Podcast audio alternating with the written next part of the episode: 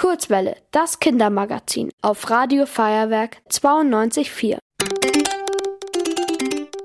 Die Kurzwelle Kindernachrichten mit Romi. Heute mit folgenden Themen. Bauernproteste, Gurkenwasser statt Streusalz und neuer Ursaurier. Berlin. Am Montag treffen sich Bauernverbände mit Mitgliedern der Ampelregierung. In der vergangenen Woche gingen LandwirtInnen auf die Straße, um zu protestieren. Hintergrund war unter anderem die geplante Abschaffung des Steuernachlasses für BäuerInnen.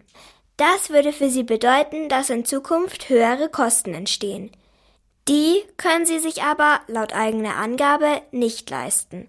Am Montag soll nun ein Gespräch mit Mitgliedern der Regierung stattfinden, um eine gemeinsame Lösung zu finden. München. Der Münchener Flughafen nutzt Gurkenwasser für den Winterdienst. Anstatt Streusalz wird diesen Winter zum ersten Mal Gurkensohle von dem Senf- und Konservenhersteller Deviley eingesetzt. Gurkensohle ist salzhaltiges Wasser, das bei der Produktion von Salzgurken übrig bleibt. So muss nicht extra neues Salz gekauft werden und das überschüssige Wasser wird nachhaltig verwendet. Mainz. In Rheinland-Pfalz haben Forschende ein Ursaurier entdeckt. Es handelt sich um den bisher unbekannten Stenocranio boldi. Der Ursaurier soll vor rund 300.000 Millionen Jahren gelebt haben.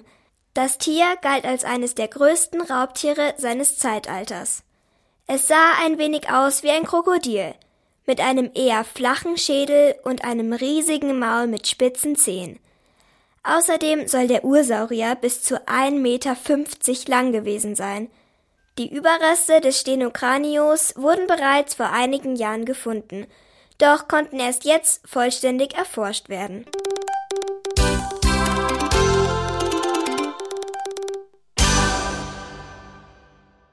Die gute Nachricht.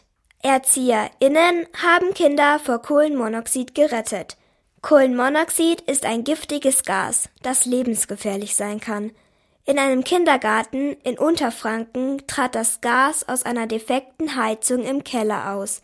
Zwei Mitarbeiterinnen wurde davon schlecht und sie riefen die Feuerwehr. Dadurch konnten alle 66 Kinder und das Kindergartenpersonal gerettet werden. Das Wetter. Die kommende Woche bleibt eisig kalt, mit Temperaturen zwischen minus sieben und minus ein Grad. Erst am Donnerstag erreicht das Thermometer wieder den Plusbereich. Bis Dienstag erwartet uns Sonnenschein. Ihr wollt auch ins Radio?